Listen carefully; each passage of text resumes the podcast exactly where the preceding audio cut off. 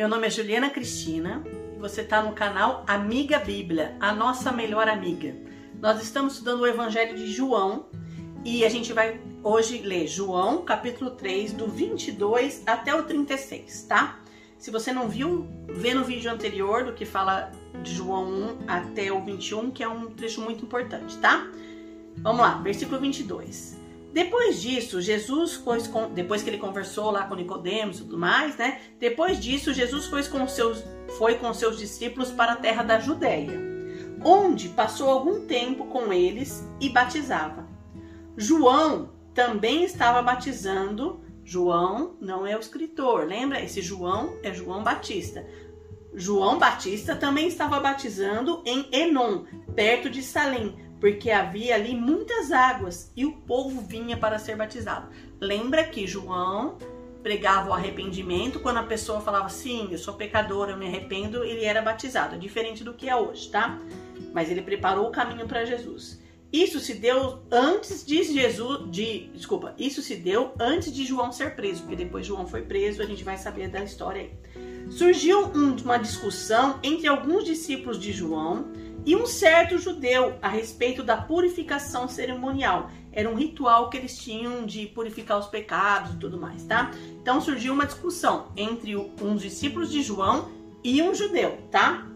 Eles se dirigiam então a João e lhe disseram: Mestre, aquele homem que estavam contigo do outro lado de Jordão, o qual testemunhaste, está batizando e todos estão se dirigindo a ele.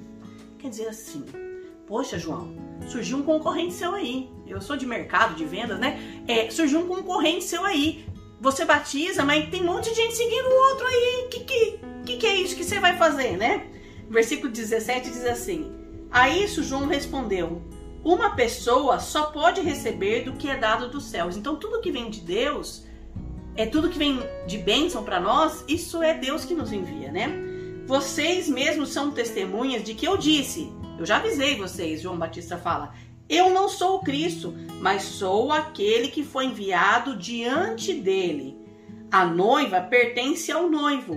O amigo que presta serviço ao noivo, que o atende, o ouve, enche de alegria quando ouve a voz do noivo.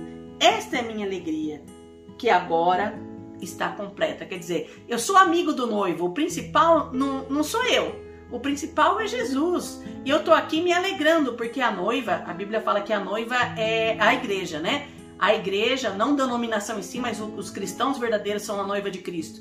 Então eles é, eles estão se encontrando, os seguidores de Cristo, os, o, Jesus estão se encontrando e o, o amigo de Jesus, aqui o amigo do noivo, era João Batista. Eu estou me alegrando. E olha o que ele fala no versículo 30.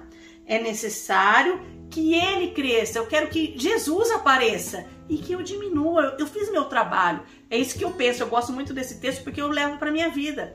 Eu quero que te ensinar o que eu posso ensinar da Bíblia, mas eu não quero que você se apoie em mim. Eu quero que se apoie em Jesus, na Bíblia. Quero que você leia a Bíblia sozinha, vá aprendendo, que ensine outras pessoas, que aprenda sozinha, que procure informações, que busque, que eu possa te ajudar a aprender também. Mas o foco não sou eu, é a palavra, é Jesus né? É isso que eu gosto de pegar esse É necessário que Jesus cresça, que a Bíblia cresça presente na sua vida todos os dias. Não só um vídeo do canal ou não. Não que você não tem que ler, é, ver o canal, não é isso que eu, que eu quero em si. Mas o principal não é o canal, o principal é a Bíblia. Eu quero deixar claro isso para você, tá? Versículo 31. Aquele que vem do alto está acima de todos, que é Jesus. Aquele que é da terra pertence à terra e fala como quem é da terra Aquele que vem dos céus é acima de todos, é Jesus. Ele testifica o que tem visto e ouvido, mas ninguém aceita seus testemunhos. Poucas pessoas estavam aceitando o testemunho verdadeiro de Jesus. É triste isso, né? Porque acontecia isso naquela época, mas também acontece hoje. Às vezes a pessoa procura Deus em todos os lugares, menos na Bíblia para saber de Jesus procura em tradições ou em, sei lá, vídeos de outras coisas aí, mas a Bíblia é por último. É mais ou menos assim. É, quando você compra um equipamento, você tenta fazer ele funcionar sozinho. Dá problema, daí que você corre, né? Você corre pro manual, né? O manual tá aqui, não espera dar tudo errado, lê o manual, né? lê a Bíblia, né? Ele testifica que tem visto e ouvido e ninguém aceita seu testemunho. Versículo 33. Aquele que o aceita confirma que Deus é verdadeiro. Quando a gente recebe a Cristo, fala assim, tá, eu quero ser um cristão verdadeiro. Cristo, me ajuda aí. Quero entregar minha vida para o Senhor. Daí você vai perceber que Ele é verdadeiro, que Ele veio de Deus mesmo, né?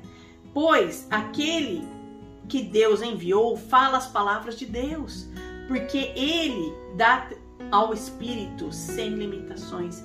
Então, o Espírito também, o Espírito Santo é interessante isso. Eu estava falando isso com uma amiga ontem.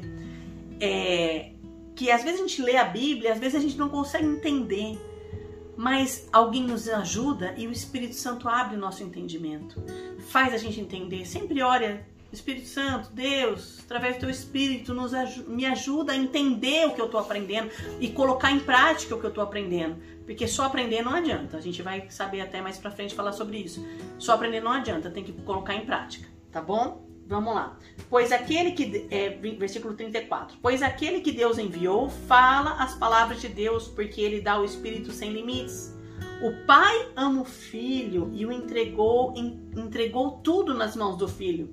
Quem crê no Filho, presta bem atenção, você pode ler na sua Bíblia aí, tá? Quem crê no Filho tem a vida eterna. Já quem rejeita o filho não verá a vida, mas a ira de Deus permanece sobre ele. Isso está falando também no comecinho do, do João 3, tá? Quem crê no filho tem a vida eterna. Quem não crê, então que você creia de todo o coração. Lembra que o sentido é crer, não é só, ah, tá, acredito que Jesus. Qualquer pessoa perguntar na rua vai falar que acredita em Jesus, mas acredita em Jesus como seu único salvador, sobre o filho, que ele é o filho de Deus que morreu no nosso lugar você possa entender isso, que Jesus cresça na sua vida cada dia mais e que você possa levar a palavra também para outras pessoas. Compartilhe esse vídeo se você não tem facilidade de falar, mas que você possa sentir a presença de Deus todos os dias na sua vida, conhecer Jesus cada dia mais e estar tá firme aí na leitura da palavra. Um grande abraço, Deus te abençoe.